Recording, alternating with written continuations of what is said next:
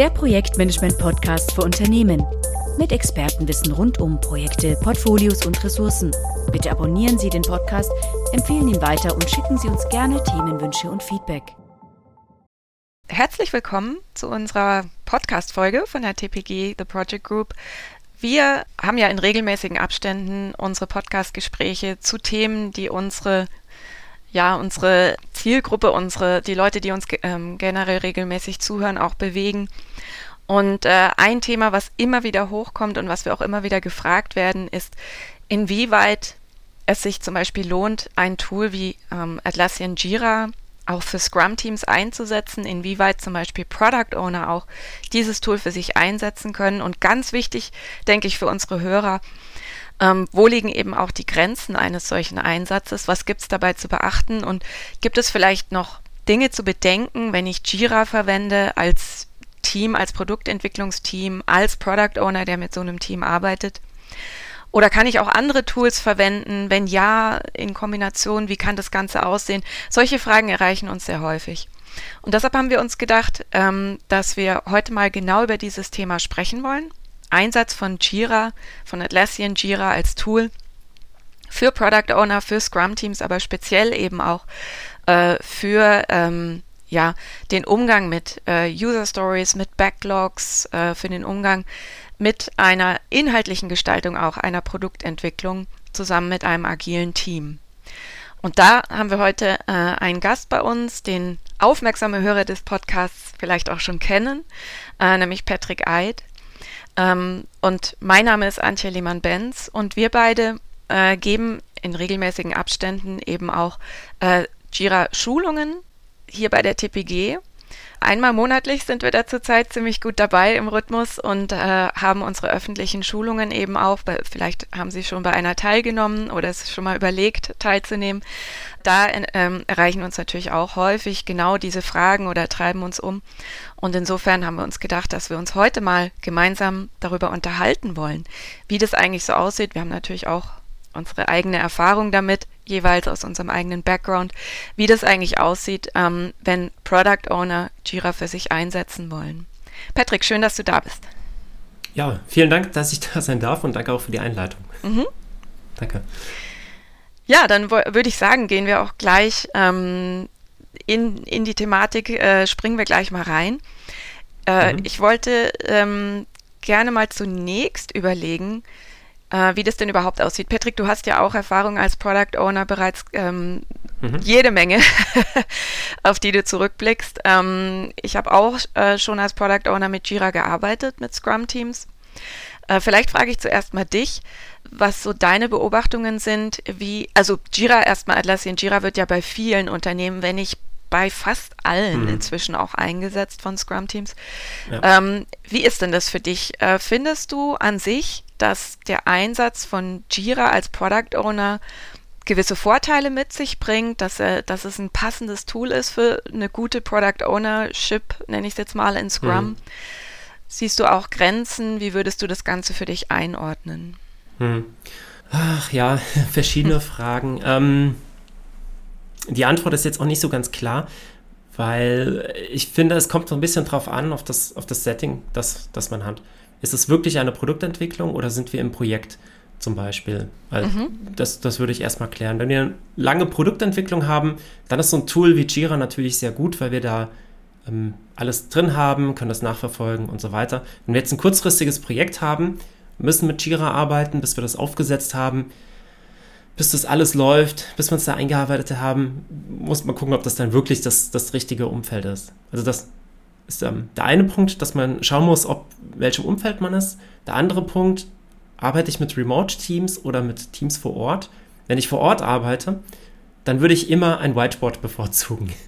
Ich würde ah. immer die, die, die Stories auf Post-it schreiben und an die Wand kleben, weil das einen super Vorteil hat, wenn ich mit Stakeholdern über die Priorisierung von, von Themen rede. Und wenn ich die Stakeholder einfach priorisieren lasse. Was dann bedeutet, häng bitte die Zettel an der Wand um. Ja, also ähm, das ist ein äh, sehr schönes Mittel, um äh, Stakeholder so ein bisschen äh, zu, äh, ja, zu, zu trainieren, ähm, Prioritäten ernst zu nehmen und ähm, nicht jede Woche auch Prioritäten zu ändern, was in so einem Tool wie Jira oder anderen Tools ja sehr einfach geht. Da schiebe ich das einfach rum und habe eine neue Priorisierung, aber das, äh, da habe ich dann als Product Owner nicht so viele Möglichkeiten, meine Stakeholder auch ein Stück weit zu erzielen. Und da würde ich immer die Wand dann bevorzugen und Stakeholder sprichwörtlich erstmal gegen die Wand laufen lassen beim neuen Team. Okay, ah, das ist ja spannend. Ähm, mhm. Äh, genau, also Whiteboard, also nicht nur deswegen würde ich ein Whiteboard bevorzugen, auch für die, für die Arbeit mit dem Team. Ähm, das mit den Stakeholdern könnte man machen, muss man aber nicht, aber für die Arbeit mit dem Team finde ich es auf dem Whiteboard ein physisches Whiteboard angenehmer. Wenn ich aber ein Remote-Team habe oder natürlich auch viel Homeoffice habe, dann äh, brauche ich ein Tool, mit dem ich online miteinander arbeiten und kommunizieren kann. Da kann mir Jira sehr gut weiterhelfen. Wenn es für mein Projektteam passt, wenn es generell in die Projektlandschaft passt oder eben zu meinem Produktentwicklungsteam. Mhm. Ja. Spannend, ja. Ähm, das kann ich bestätigen, dass es unglaublich tolle Effekte hat auf Teams, wenn sie vor Ort es ist natürlich mhm. überhaupt einfacher für Teams vor Ort gemeinsam an etwas zu arbeiten und sich regelmäßig zu sehen oder sogar permanent Zeit miteinander zu verbringen. Ne? Mhm. Ja. Ähm, und dann hat natürlich auch der Einsatz von haptischen Planungsmitteln, nenne ich es jetzt mal, ja. äh, unheimliche Vorteile. Ich habe es auch schon mal in einem Unternehmen gesehen, ein äh, Teamraum, ein, ein Teambereich, äh, in dem ein riesiges, eine riesige Magnetwand als großes mhm. Kanban-Board eingesetzt wurde. Mhm. Das Team hat sogar nur mit Kanban gearbeitet, gar nicht mit Scrum, aber sie hatten auch jemand, der das Ganze inhaltlich gesteuert hat, also analog der Product Owner-Rolle in Scrum. Ähm, und äh, der hat uns das quasi gezeigt, mal im Rahmen eines Seminars, was ich dort vor Ort hatte. Und das war einfach nur schön zu sehen. Man hätte es am mhm. liebsten fotografiert, durfte nicht. Aber man hat sich gemerkt, wie, wie, wie toll das aussah und wie, wie er es auch beschrieben hat, wie gut das Team da arbeiten konnte. Und das ist, mhm. äh, stimme ich zu, das war noch vor Corona-Zeiten, das ähm, ist auf jeden Fall ähm, eine schöne Art und Weise auch für das Team miteinander zu arbeiten. Auch wie er es beschrieben hat, funktioniert das sehr, sehr gut und gerade auch für die Stakeholder eine ganz äh, gewisse Art von visueller Zusammenarbeit, ja, die ein Tool ja. nicht ersetzen kann. Ähm, genau. Ein Software-Tool ähm, muss irgendwie so eingesetzt werden, dass wir diesen Effekt dennoch, mhm. vielleicht nicht ganz, aber, aber halbwegs ja. äh, irgendwie reproduzieren können, dass wir gemeinsam an Bord stehen. Das habe ich auch schon erlebt, mhm. äh, wenn ich Dailies ähm, begleitet habe oder dort mit drin war vom Team, äh, dass man ganz leicht in die Einzelheiten gerät, dass man ganz leicht sich vom Tool irgendwie verleiten lässt, da mhm. den Faden zu verlieren und diese, diesen Charakter, den zum Beispiel ein Daily hat, was ja auch aus Kanban kommt, dass man sich ums Board stellt und gemeinsam über die Arbeit redet, äh, die zu ja. tun ist, und zwar kurz und knapp täglich. Dass dieser Effekt verloren geht bei Jira, habe ich auch schon erlebt.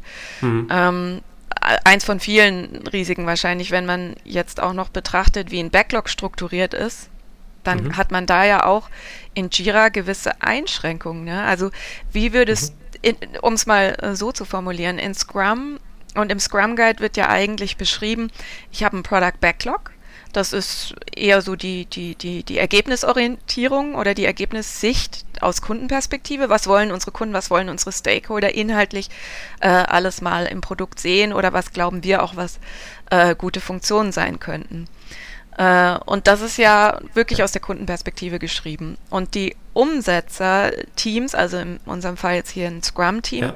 überlegt sich dann, okay, wie können wir das Ganze zum Leben erwecken? Wie können wir sowas realisieren? Und müssen ja dadurch auch äh, Product Backlog Einträge erstmal auswählen, aber auch nochmal runterbrechen und aus mhm. technischer mhm. Sicht betrachten und die Aufgaben dazu planen.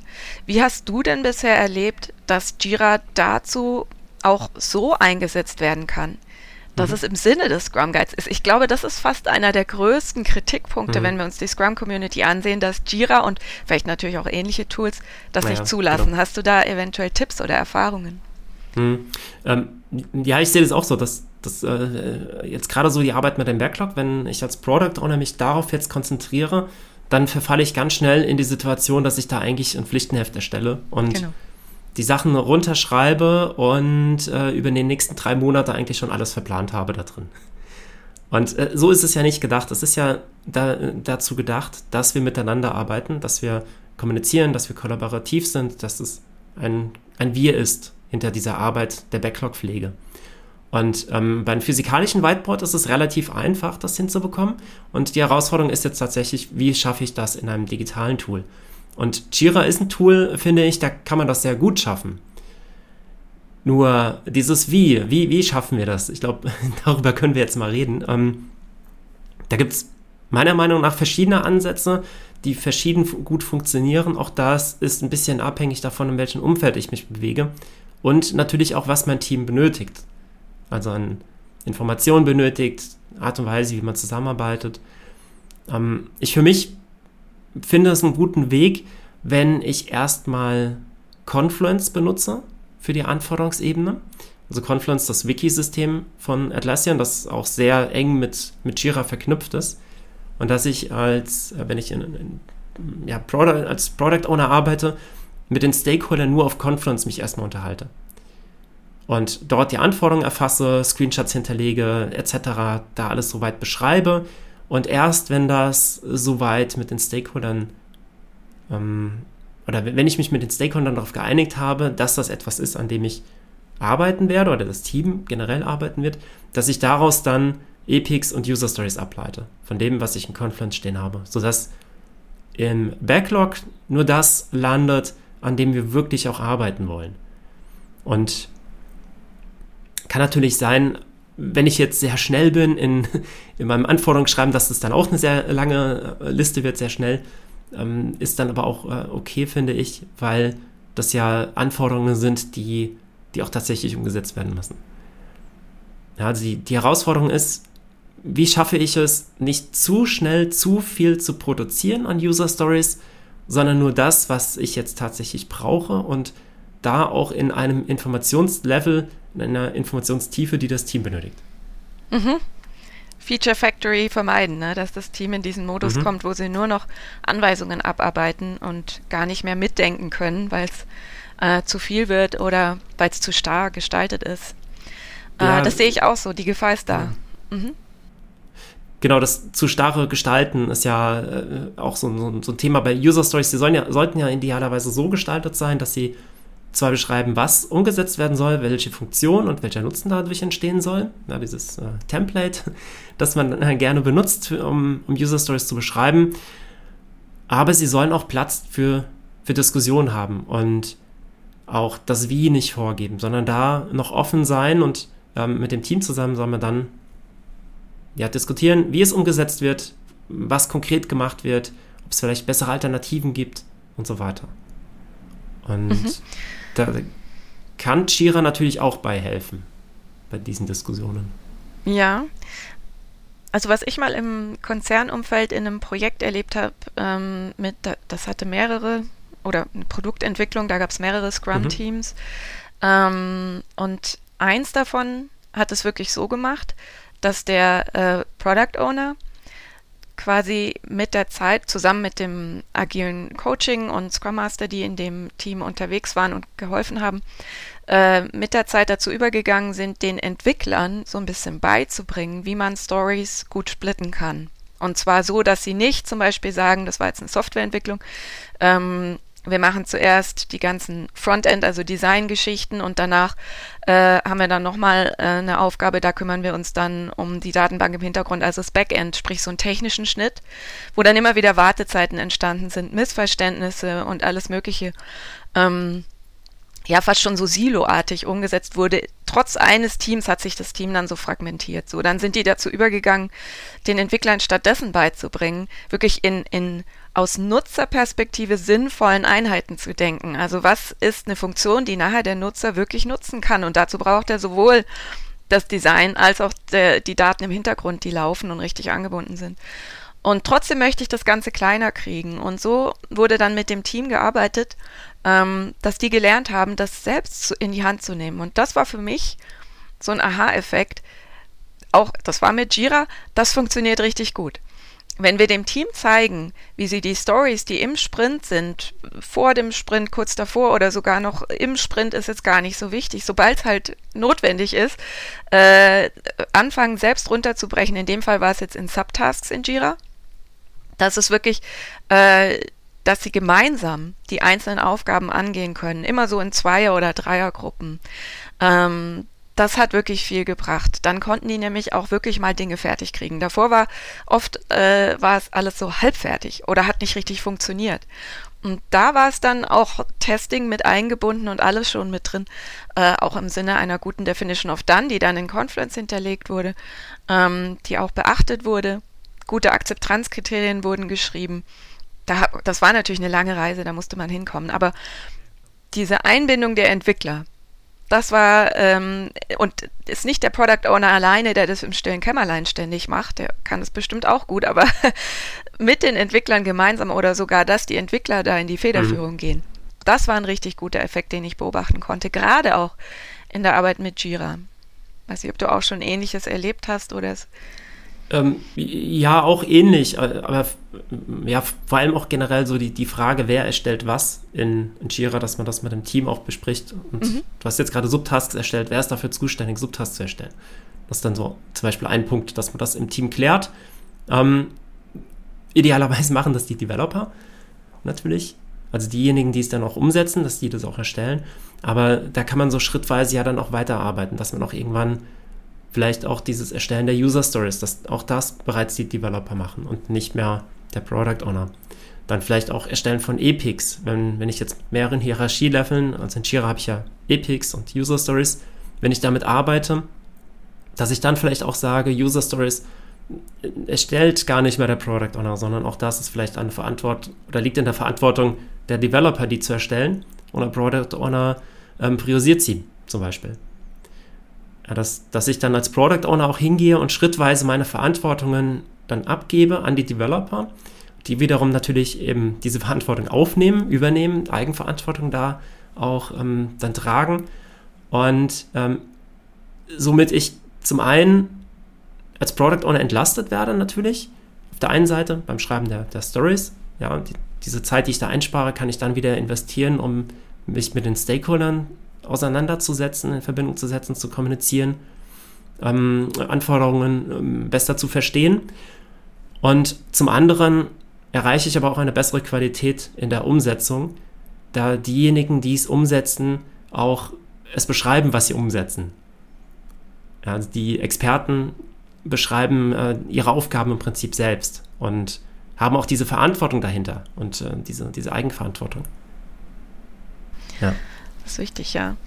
Äh, was viele vielleicht auch gar nicht wissen, ist, dass ich in Jira Scrum Boards ähm, ja auch im Board einfach durch Drag and Drop kommt alles ein bisschen immer mhm. auf die, die Konfiguration natürlich an, meines Boards, ähm, meines Jira-Systems und so weiter, aber dass ich in, zumindest kann ich es für Jira Cloud, was wir zum Beispiel auch für die Trainings nutzen, ähm, mit diesen Standardkonfigurationen der Boards für Softwareprojekte dort ganz klar ähm, auch immer wieder in den Trainings zeigen, dass ich in der To-Do-Spalte äh, in einem Scrum-Board für, also quasi die schon ausgewählten Themen für den Sprint, ob sie jetzt schon runtergebrochen wurden in Aufgaben oder nicht, ich kann sie auf jeden Fall durch Drag and Drop einfach auch priorisieren. Und wenn ich äh, als Product Owner also hier Stories einplane oder wir gemeinsam Stories einplanen für den Sprint in der Sprintplanung, dann stehen die ja da in der To-Do-Spalte, dann kann ich auch bewusst sie erstmal noch gar nicht zuweisen. Ne? Sie unzugewiesen dort stehen lassen und über die Reihenfolge dann einfach steuern, auch gern gemeinsam im Team natürlich, was steht oben, was ist als nächstes wichtig, ähm, was sollte vielleicht eher äh, gegen Ende des Sprints in Betracht bezogen wer äh, gezogen werden oder ist vielleicht doch nicht ganz so schlimm, wenn wir es doch nicht schaffen. Ist nicht ideal, aber mhm. kann ja. ja. immer mal vorkommen. Genau. Und dann äh, können quasi die Entwickler im Sprint sagen, okay, wie in Kanban, ne, jetzt habe ich wieder Kappa frei. Jetzt schaue ich mal als nächstes, was ist noch nicht zugewiesen, was steht weit oben in der To-Do-Spalte und äh, was kann ich eben auch fachlich umsetzen. Und daraus entsteht nachher eine Selbstorganisation im Team, die ebenfalls, glaube ich, auch, also es geht, glaube ich, ganz viel über Selbstorganisation, über Empowerment, äh, über, über, über Eigenverantwortung, wie du es auch gerade genannt hast, der äh, Teammitglieder, was unheimlich wichtig ist, dass ich die auch übernehme und annehme, äh, geht ganz viel, äh, gehen ganz viel positive Effekte einher und die kann ich eben auch gerade mit Jira erzielen. Also gibt, glaube ich, äh, Menschen, die behaupten, dass, dass ein Tool sowas vielleicht eher verhindert, aber ich habe eben auch schon andere Effekte gesehen und wie du sagst, Remote Teams können ja mhm. gar nicht anders, die müssen ja äh, sich genau. auch solche Lösungen überlegen. Mhm. Ja, ich, ich glaube, das Wichtige ist dabei, diese Verantwortung abzugeben. Ja. Ja, wenn ich sie nicht abgebe, dann verhindert das Tool das. Aber eigentlich stimmt, es, ja. liegt es nicht am Tool. Das Problem ist so anders. ähm, ist dann doch, äh, sitzt dann doch davor, manchmal. Genau. Und ist vielleicht auch im Kopf. Ähm, mhm. Ich brauche ja, einerseits. Auf jeden Fall, ja.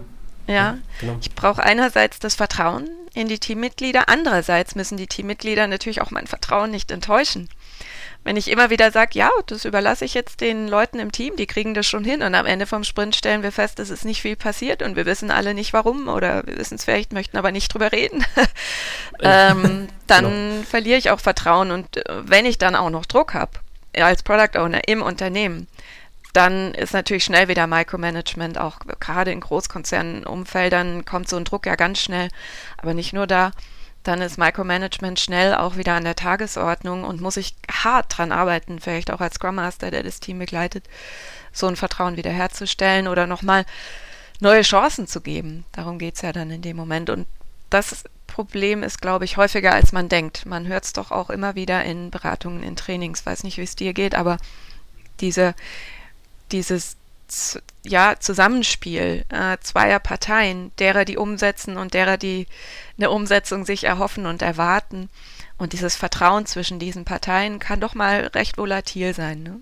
Und mhm. ein Tool allein wird das Problem nicht lösen, kann höchstens sinnvoll eingesetzt werden, um das Ganze zu unterstützen. Sehe ich auch mhm. so, ja.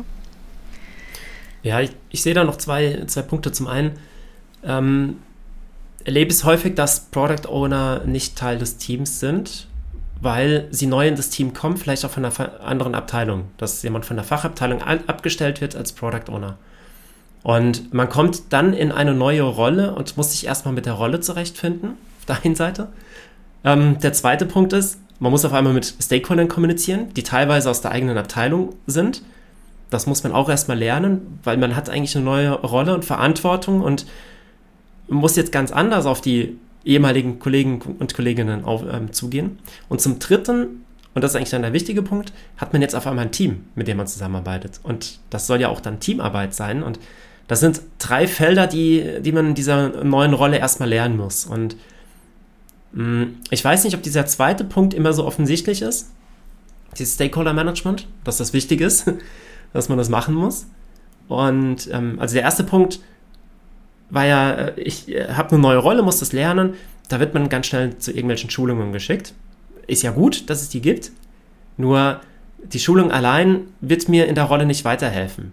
Sie zeigt mir einen theoretischen Überblick, aber ich muss das dann in die Praxis überführen. Die Praxis ist eben dann das Stakeholder-Management und Kommunikation oder die, die, Teamarbeit. Und das sind diese beiden letzten, das sind ähm, häufig Felder, die ich erlebe, die noch nicht so rund laufen. Ja, das ist der eine Punkt. Und der zweite Punkt, den ich noch ganz kurz reinwerfen wollte, ist, äh, nicht alle Teams oder nicht alle Personen in Teams wollen diese Eigenverantwortung übernehmen, beziehungsweise können sie auch übernehmen. Auch da habe ich natürlich dann, also ich kann nicht vom Team erwarten, dass es diese Eigenverantwortung übernimmt. Ich kann darauf hoffen, darauf bauen, es ermutigen und äh, es befähigen dazu, aber es kann sein, dass das Team es nicht schafft. Was empfiehlst du denn dann? Wahrscheinlich gar nicht ähm, so einfach, schwere Gretchenfrage jetzt, aber ähm, mhm. was empfiehlst du denn, wenn es nicht klappt? Denn eigentlich könnte man ja fast ketzerisch behaupten, ein Team, was keine Eigenverantwortung übernimmt, obwohl man es dazu bewegen möchte, ermutigt, ja. erhofft, wie auch immer, und das Vertrauen ins Team setzt, ähm, kann ja eigentlich nicht agil arbeiten, oder? Ist das so? Ich weiß es nicht. aber, ähm, ja, also das ist die Frage, weil ich muss ja dann doch ja. wieder in den Kontrollmodus gehen. Äh, und bin ich dann noch mhm. agil? Mhm. Also es ist ein bisschen eine ketzerische Frage und natürlich vereinfacht. Mhm. Weiß ich, was du dazu denkst. Mm, ja, Kontrollmodus äh, schließt für mich jetzt Agilität nicht unbedingt aus. Mhm. Ja, agil ist für mich eher ein, die Wertschätzung, offene Kom Kommunikation, Fehlertoleranz, respektvolles Miteinander, das kann ich auch alles haben, auch wenn ich im Command-and-Control-Modus bin. Na, das vielleicht dann nicht mehr, aber ähm, auch wenn ich äh, Sachen äh, vorgebe, auch wenn ich vorgebe, wie etwas umgesetzt werden soll. Ich kann es ja respektvoll vorgeben. Nein, mhm. also diesen Umfeldern, die ich meine, da sind die Personen entweder selbst nicht kognitiv in der Lage, das selbst zu entscheiden, die Verantwortung zu übernehmen, oder es ist etwas, ähm, was auch ihren Werten und Prinzipien oder ihrer Kultur auch widerspricht. Und sie es nicht gewohnt sind, ähm, selbst diese Entscheidungen zu treffen darüber, was mache ich als nächstes, sondern das auch einfordern, dass jemand anderes ihnen sagt, was als nächstes drankommt.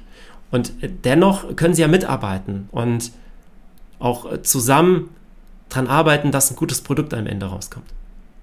Ja, man, man, muss sie nur etwas anders einbinden. Also dann mhm. in, in dem Fall ähm, könnte es zum Beispiel so laufen, dass ich dann als Product Owner im Sprint Planning die Aufgaben bereits zuweise. Wir haben gemeinsam entwickelt, was, was wir umsetzen wollen, gemeinsames Commitment abgegeben und ähm, dann weise ich aber den Leuten das zu. Ja. ja. Ich denke, das ist okay, wenn das Team das nicht selbst äh, kann. Dennoch kann das Team agil arbeiten und auch äh, sehr gute Ergebnisse liefern. Ja, äh, nein, ich stimme dir auch zu. Ich hätte auch, ähm, also es ist ja sowieso ein Spektrum. Äh, es gibt hm. ja nicht keine Kontrolle ja. und volle Kontrolle und dazwischen ist nichts. und nur keine Kontrolle erlaubt Agilität, ja.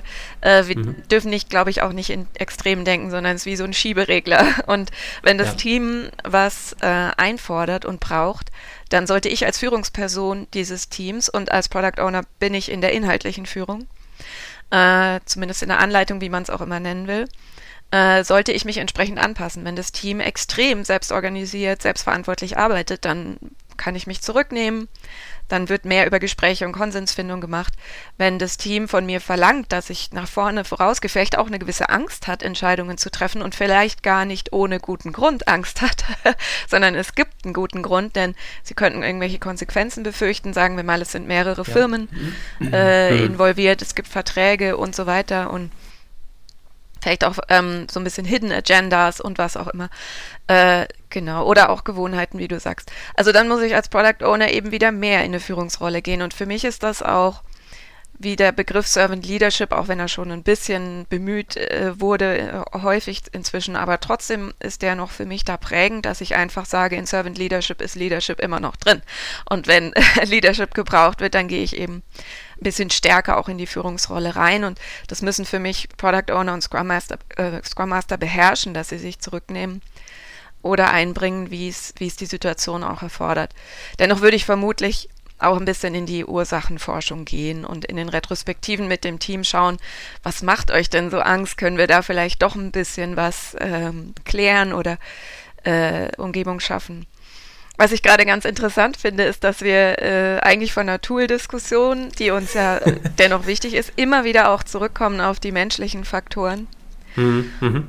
Und äh, ich weiß nicht, wie du es siehst, aber ich sehe es auf jeden Fall auch so, dass ähm, und Tool Ne, erstes, erster Wert des agilen Manifests und so und Tools und Prozesse sind wichtig, aber ein Tool kann nur die Individuen und ihre Aktionen unterstützen und kann sie nicht leiten, kann sie nicht prägen, kann nicht äh, uns vorgeben, wie wir zu arbeiten haben. Für mich ist eine große Gefahr, wenn wir als Product Owner mit Jira arbeiten, eben auch, dass wir uns so reinbegeben in dieses Tool und so ein bisschen die Kontrolle, die wir jetzt gerade besprochen haben, die je nachdem äh, immer noch wichtig ist, ab und zu zu übernehmen, äh, dass wir die quasi dem Tool übergeben. Und ich glaube, da liegt vermutlich die größte Gefahr, dass das Tool so die Kontrolle übernimmt. Dann sind die Dailies nur noch das Durchklicken durch Jira, dann ist die Sprintplanung nur noch, ähm, äh, was steht denn da in Jira schon wieder und wie, äh, was muss ich jetzt klicken und so. Und äh, das, glaube ich, äh, sollten wir eben nicht geschehen lassen, sondern diesen menschlichen Faktoren immer im Hinterkopf haben. Und äh, eigentlich mit Jira so arbeiten, wie wir mit dem Whiteboard im Raum arbeiten würden. Ja, das, das, das stimmt. Und da hast du gerade auch zwei gute Sachen angesprochen, finde ich. Zum einen ähm, das Daily, dass da wirklich das Whiteboard in Jira geteilt wird und man geht nur die, die Stories durch, die man gestern bearbeitet hat und die, die man heute macht. Ähm, also ich habe Teams erlebt, da war das gut, dass man das so gemacht hat, weil man sich so wieder fokussieren konnte und ähm, andernfalls ein bisschen den Fokus verloren hat. Aber meistens finde ich es dann doch eher kontraproduktiv, weil man sich zu sehr darauf verlässt, was da auf dem Whiteboard steht und weniger über die tatsächlichen Probleme auch redet, die vielleicht gerade vor, vorliegen. Und das Daily soll ja eigentlich dafür da sein, dass man eben eine Tagesplanung macht und auch guckt, können wir unser Ziel noch erreichen, das wir uns für den, für den Sprint gesteckt haben. Und das wäre so der zweite Punkt, das Sprint Planning. Ja, wie du sagst, das ist eigentlich, ähm, man hat die Stories da schon stehen, nimmt die einfach ins Sprint rein und beginnt. Aber eigentlich geht es ja darum, dass man sich ein Ziel steckt. Wir wollen in diesem Sprint etwas erreichen. Was müssen wir dafür tun? Und eigentlich bräuchte ich diese Stories ja gar nicht vorher. Na, eigentlich habe ich ja das Sprint Planning ich, ähm, und ähm, diskutiere über das, was ich erreichen möchte. Und das wäre ja normalerweise genau der richtige Zeitpunkt, die Stories zu erstellen. Eigentlich bräuchte ich die nicht vorher. Mhm. Interessant, ja. Stimmt. Äh, das wäre dann wirklich just in time, ne? ja, nicht wirklich abgestimmt. Ähm, das Ziel müsste ich vorher abstimmen, aber äh, so die, die konkreten Punkte, die ich dann umsetzen werde, die bräuchte ich eigentlich nicht vorher.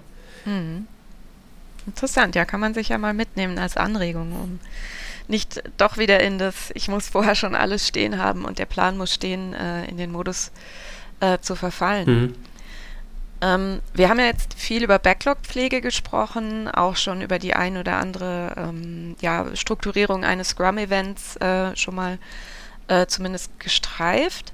Ähm, was hältst du denn vom, äh, oder was siehst du, sagen wir so, für Möglichkeiten äh, mit Hilfe von einem Tool wie Jira oder natürlich auch Confluence als Dokumentationstool, das quasi in der Atlassian Suite äh, ja mit drin ist sozusagen äh, oder zumindest mhm. angebunden werden kann an Jira.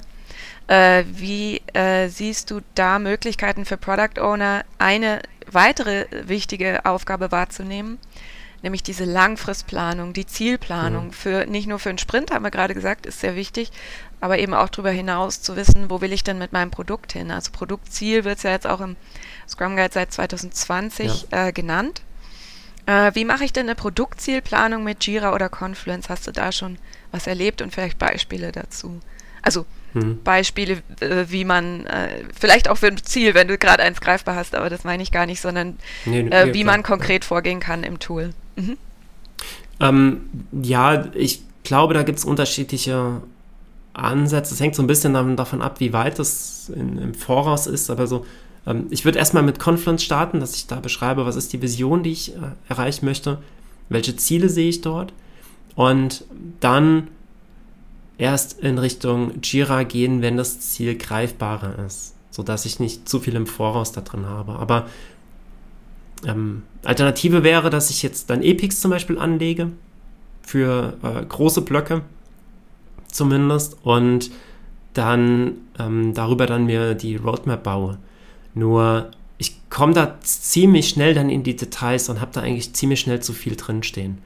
Deswegen würde ich in Jira relativ spät eigentlich reingehen. Was ich ja da ganz gut machen kann, gerade in der Sprintplanung, dass ich mir die nächsten ein, zwei Sprints schon mal anlege, ohne sie zu starten, also nur die leeren, die leeren Sprints, und da schon mal Stories dann reinziehe für die nächsten zwei, drei Sprints. Also das, das kann ich mir gut vorstellen in Jira, aber so eine langfristige Planung würde ich dort nicht abbilden wenn mhm. ich es nicht brauche. Okay. Sondern, ja. Ja, du hattest ja, gerade.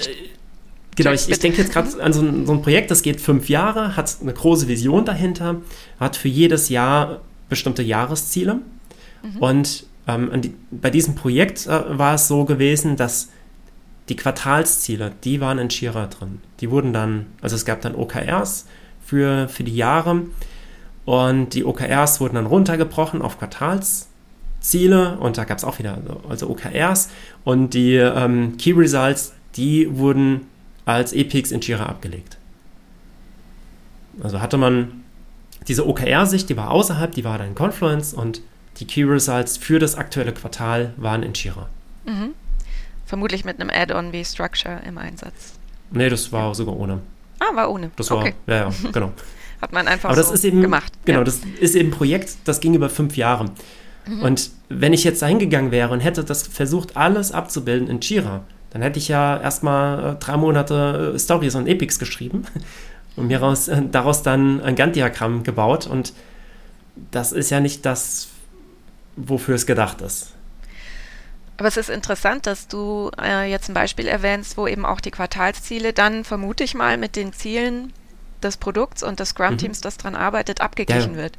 Genau, ich habe oft ja. erlebt, dass das divergiert, weil man sagt Matrix, ne, mhm. ähm, wir haben hier unsere Linieneinheit, unsere Abteilung, die hat gewisse Ziele.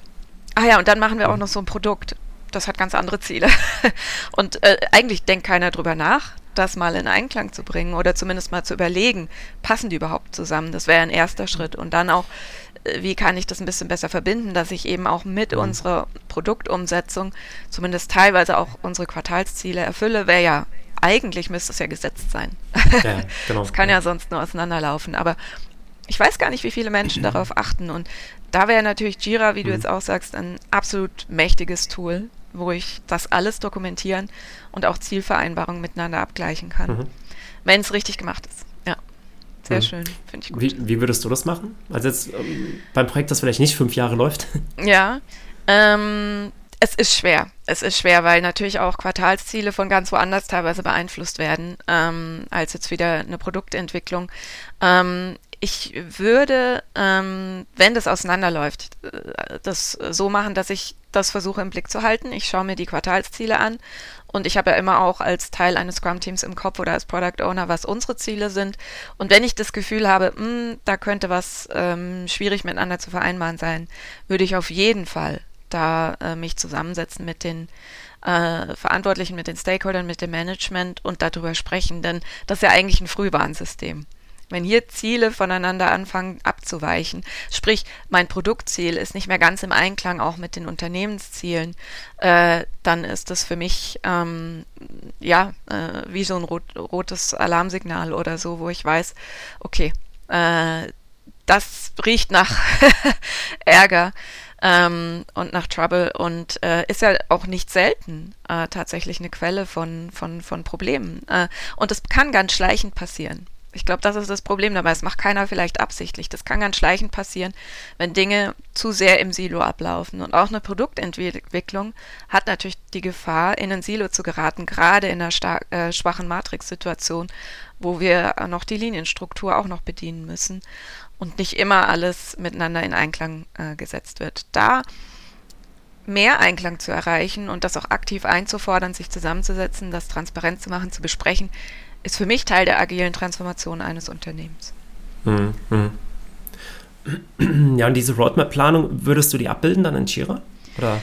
Ja, es kommt ein bisschen drauf an, äh, hier, was ich für eine ja. Lizenz habe. Ich finde, äh, mit der Advanced Roadmap, die ich zum Beispiel in der Enterprise-Lizenz von Jira ähm, mit ja. drin habe und ähm, auch noch eine Stufe davor, aber zum Beispiel nicht in der Basic, ähm, äh, in den Basic-Lizenzen, Genau, also mit der Advanced Roadmap kann ich relativ viel anfangen. Die äh, hat unheimlich schöne Funktionen. Ich darf es wahrscheinlich auch nicht übertreiben, sonst wird es wieder zu Wasserverlitis mäßig. Aber äh, Fans von Microsoft Project finden es wieder gut, dass sie da einiges wiedererkennen können, was Project eben auch ähm, bietet und was sie vielleicht vermissen, wenn sie auf Jira komplett umsteigen müssen.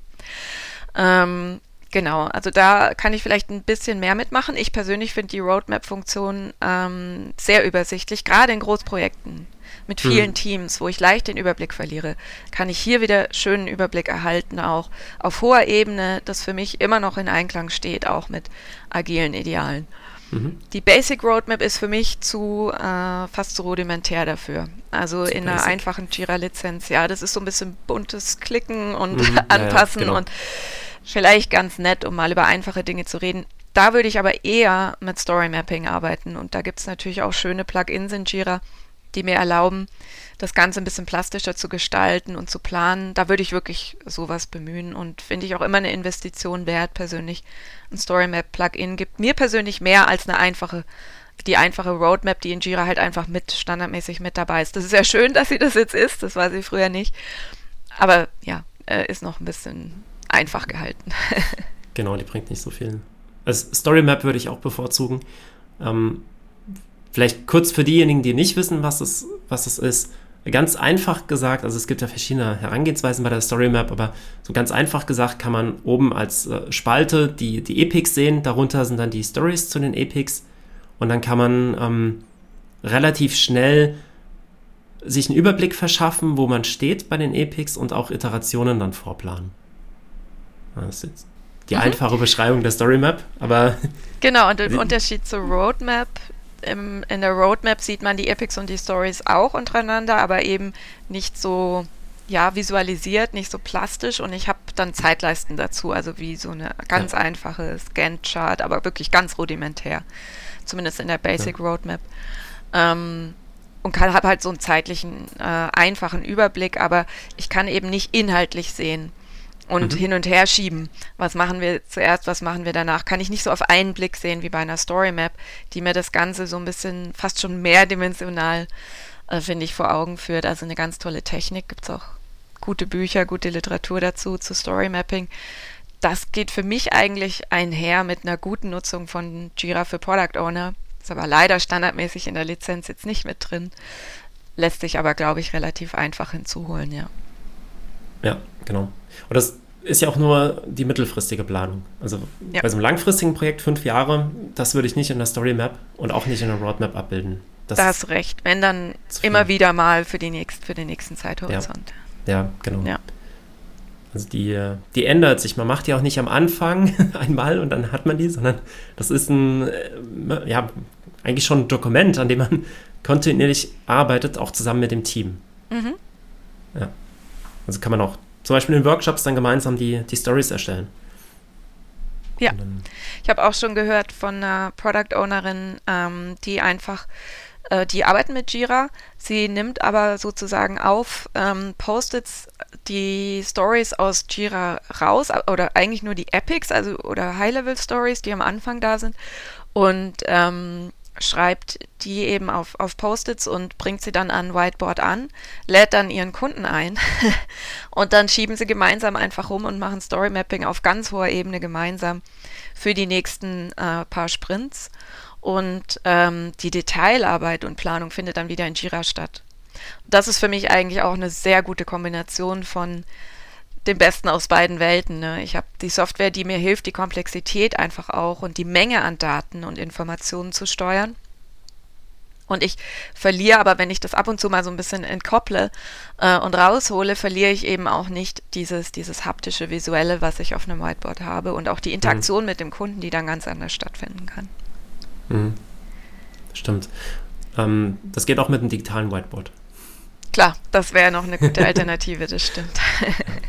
also mit Miro oder Conceptboard oder so ähm, mhm. würde das auch gehen. Das habe ich auch schon gemacht, dass man dann mit dem Team dort arbeitet, weil man da dann doch nochmal leichter Sachen hin und her schieben kann und ändern kann und dann im Nachgang das dann überträgt. Ist natürlich ein bisschen manueller Aufwand, das einmal aufs Conceptboard zu bringen und dann wieder zurück. Aber es lohnt sich in der Teamarbeit. Also gerade wenn man dann mit einem kompletten Team dran arbeitet. Mhm. Ja. In dem Fall war es, ähm, ähm, also auch wenn, wenn, ich, wenn ich Stories schätze, wenn das sehr viele Stories sind und ich dann sowas wie Estimation Game oder Magic Estimation einsetze, dann mache ich das auch nicht in Jira, sondern dann auf so einem Whiteboard, dass man da relativ schnell dann die, die Stories hin und her schieben kann. Und dann ja, schnell die Stories schätzen kann. Ist dann ähnlich wie Storymap eigentlich. Da gibt es dann oben die, die Spalten, das sind dann die Story Points und, und dann ähm, kann das Team die, die Stories zu den Story Points dann gruppieren. Ja, das ist jetzt auch nochmal ein wichtiger Tipp, denke ich, ähm, mit dem Whiteboard vielleicht auch als Alternative, wenn man kein Storymap-Plugin gerade zur Hand hat, muss man oder ja auch so, manchmal beantragen, ja. solche Dinge oder kriegt es nicht. Ähm, oder man verwendet eine Kombination dazu. Wichtig ist, glaube ich, dass man die Tools findet, die für einen, zu, natürlich auch zum Unternehmen, aber auch zu einem selbst und ja. zum Team und zur aktuellen Situation des Teams auch gut passen und zu ähm, ja, den Erwartungen der Stakeholdern vielleicht auch und was die so bereit sind auch zu tun. Mhm. Ähm, genau, jetzt äh, haben wir. Ganz kurz, ja? Ganz kurz, eine Punkt, ein Punkt nur. Okay. Man sollte sich nicht zu so abhängig machen von dem Tool. Das passt doch noch dazu. das stimmt. Wir können ja noch mal so ein bisschen ähm, zusammenfassen, äh, was so mhm. die Takeaways vielleicht auch aus unserer Sicht sein können, aus unserem äh, Gespräch, vielleicht auch für uns selbst, denn auch ich habe ähm, sehr viele nochmal ähm, Aha-Momente gerade gehabt in unserem Gespräch. Äh, Im Grunde ganz klar, Regel Nummer eins, ähm, das Tool bestimmt nicht unsere Art zu arbeiten, sondern wir setzen das Tool ein, was zu uns passt. Äh, Jira bietet viele Möglichkeiten, die Arbeit eines Product Owners gut zu unterstützen und die Arbeit auch des Teams mit dem Product Owner und der Stakeholder, äh, wie zum Beispiel ein Backlog-Management, das denke ich auch, äh, ja, was, was hermacht, das ich auch so ja. nennen darf, wobei es gewisse Fallstricke geben könnte. Man muss die Struktur von Jira kennen und richtig nutzen und man muss die Prinzipien in Scrum auch verstehen, die äh, zum Beispiel in der Sprintplanung im Hintergrund stehen und uns leiten sollten. Aber dann kann ich sehr gut einsetzen in der Kombination mit Confluence, mit weiteren Modulen wie oder Bestandteilen mittlerweile von Jira wie einer Roadmap oder so kann ich sehr viel ähm, auch längerfristig ähm, hochgradig planen. Also du hattest öfter erwähnt, wie wichtig es ist, nicht zu früh in eine Detailplanung mhm. ähm, zu verfallen, nenne ich es jetzt mal. Mhm. Mhm. Eine gewisse Zielorientierung eben auch zu haben, die uns anleitet und diese auch widerspiegeln im Tool. Ähm, genau, was, was sind aus deiner Sicht vielleicht noch weitere wichtige Takeaways für die Zuhörer? Mhm. Ähm, ja, das sehe ich auch. Ähm, die Interaktion und Kommunikation über Prozesse und Tools. Ich finde, das genau. Ähm, war sehr deutlich in unserem Gespräch und ähm, Jira kann ein sehr gutes, sehr mächtiges Tool sein, um uns zu unterstützen. Das darf uns aber nicht in der Zusammenarbeit behindern. Und ich muss gucken, was für mich passt, für mein Team passt, fürs Unternehmen passt, für das Produkt oder das Projekt passt. Und da kann Jira bei vielen die Antwort sein, dass es passt. Es kann aber auch sein, dass ich es vielleicht kombinieren muss mit anderen Tools. Oder dass ich noch Plugins brauche. Und äh, so dieser Marketplace ist ja sehr umfangreich. Da sind sehr viele verschiedene Plugins drin. Und ähm, das wäre für mich jetzt nochmal so ein Takeaway, dass auch wenn ich Jira einsetze, ich dennoch die, die Lösung offen lasse, welches Tool oder welche Kombination an Tools ich verwende, um mein Produkt zu entwickeln, beziehungsweise die Beschreibung des Produktes, die Planung der, der Umsetzung. Mhm. Ja. Und vielleicht noch ein bisschen, was sind denn für dich auch Grenzen, die Jira einfach hat, die ich als Product Owner vielleicht in Kauf nehmen muss oder wo ich dann vielleicht ein anderes Tool brauche. Also ich sehe zum Beispiel ähm, persönlich, da darfst du mir gerne widersprechen, wenn du andere Erfahrungen gemacht hast, aber zum Beispiel persönlich bei der Kostenplanung, ähm, bei einer Portfolio-Draufsicht auf mehrere Themen oder Produkte oder Projekte, die wir momentan im Blick haben müssen, da sehe ich persönlich bei Jira ja. Grenzen, weil nicht weil es ein schlechtes Tool ist, sondern weil es vielleicht für diese Dinge nicht unbedingt gemacht ist. Weiß nicht, wie du das siehst. Ja, ja sehe ich auch so. Ähm, wir hatten es ja jetzt in unserem Gespräch kurz zumindest an, äh, angeteasert.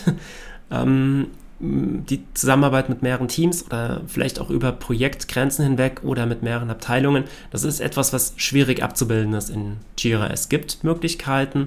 Ich kann äh, zum Beispiel ein Kanban-Board erstellen und da einfach mehrere Projekte reinnehmen.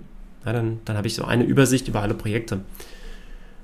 Und wenn ich dann nur die Epics reinnehme, dann ist das eine ganz, äh, ganz gute Multiprojekt-Ansicht.